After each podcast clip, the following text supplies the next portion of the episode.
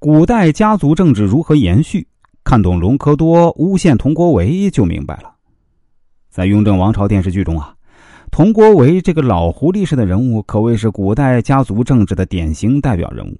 他身为尚书房首领大臣，也就是百官之首，虽然牵扯到夺嫡之争而被罢官，但自己下台的同时啊，还交换来侄子隆科多坐稳九门提督之位，使佟氏一族依旧活跃于政治舞台，可以说是相当的老谋深算。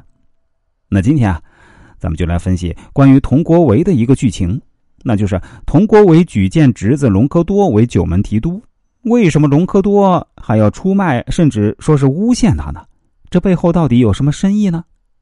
啊，我们在这儿说明一下啊，我们的文章啊是只谈历史剧，它不是在说历史啊，只是分析《雍正王朝》这部电视剧里面的人生道理和职场道理啊，大家一定要分清了啊。那隆科多为什么要出卖，甚至是诬陷佟国维呢？其实啊，这是叔侄两个合演的双簧戏呀。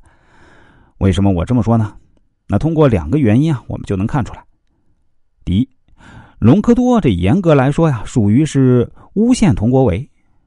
佟国维举荐隆科多为九门提督以后，隆科多第二天就跑到康熙那儿告状，说道：“佟国维举荐他，让他以后要忠心耿耿的支持老八，因为老八势力大。”所以要保老八为新太子，但问题是，佟国维一直是让隆科多烧老四和老十三的冷灶啊。比如说，故意安排隆科多去当理藩院牢头，就是想办法找机会巴结老十三。而叔侄两人在晚上的对谈，佟国维教隆科多的佟氏一族的祖训是不要一条路走到黑，并且承认他烧的是老八的热灶。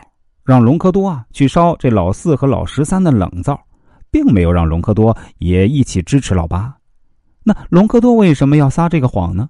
而且佟国维为什么没有在隆科多当着满朝文武的面说他的时候反驳呢？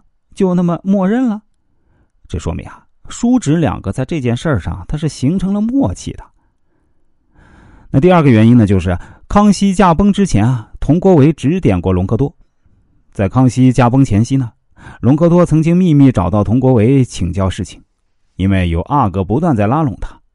佟国维指点隆科多啊，是不要站队任何一方，也不要得罪任何一方，只要等着康熙来找他就好了。只有康熙指定的新君，那才是铁稳的新君。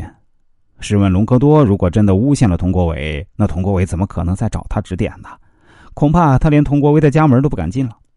所以综合来看啊，隆科多出卖佟国维，其实啊只不过是叔侄两个早就商量好演的双簧戏罢了。那么这叔侄两人的动机又是什么呢？